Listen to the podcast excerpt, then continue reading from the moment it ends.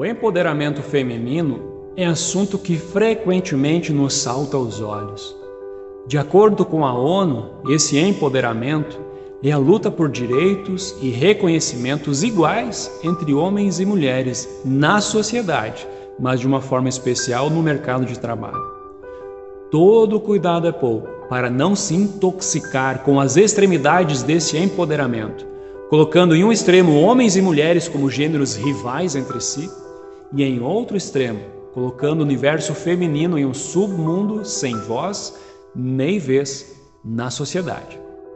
Mas seguindo uma linha sadia e tênue, sem pisar nesses perigosos extremos, gostaria de realizar um pedido nesse universo de empoderamento feminino.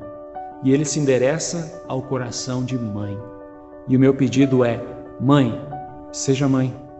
Mesmo que a agenda esteja cheia, que os compromissos engulam nosso tempo e que haja vislumbre e realização no sucesso profissional. O pedido para que você, mãe, seja uma mulher empoderada não só na sociedade, mas que você seja empoderada também para os seus filhos, dentro da sua casa. Mãe é, de certa forma, uma mulher divinamente empoderada. Mães são empoderadas pelo Senhor para realizar tarefas com maestria e muita doçura. Elas são empoderadas para acalmar o filho que acorda em meio a um pesadelo. São empoderadas para oferecer um colo que acalma medos e dores.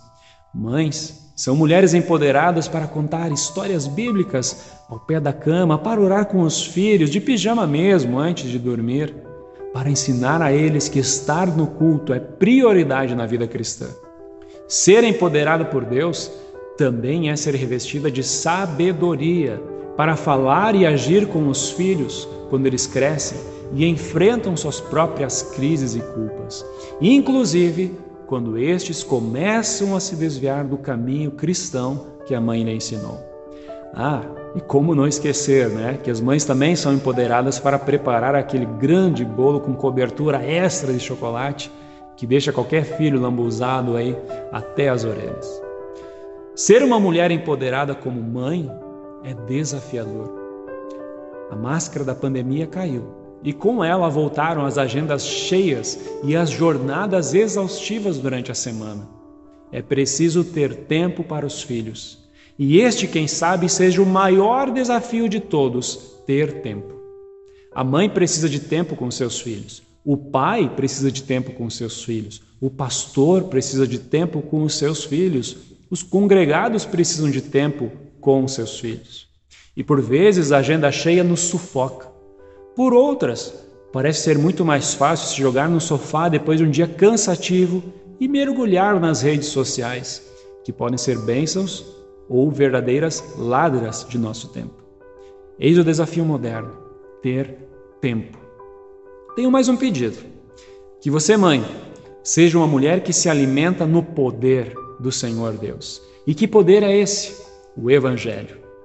Ele é o poder de Deus para a salvação de todo o que nele crê. Romanos capítulo 1, versículo 16. Beba deste poder, mãe, do poder que brota do sangue de Jesus. Nele há perdão para mães que carregam as dores de ter falhado com seus filhos. Há consolo para aquelas que já têm filhos na vida eterna. Há conforto para os que não têm mais a mãe para abraçar. E de uma forma muito especial, em Jesus há forças e esperança para as mulheres que não foram chamadas de mãe. Mães, sejam mães. Grande é a bênção e o reconhecimento profissional e os frutos de um trabalho eficaz, seja dentro ou fora de casa mas nenhum sucesso valerá a pena se um coração de filho estiver sem os cuidados de mãe. Empoderada e abençoada seja você, mãe, batalhadora e presente na vida dos seus filhos.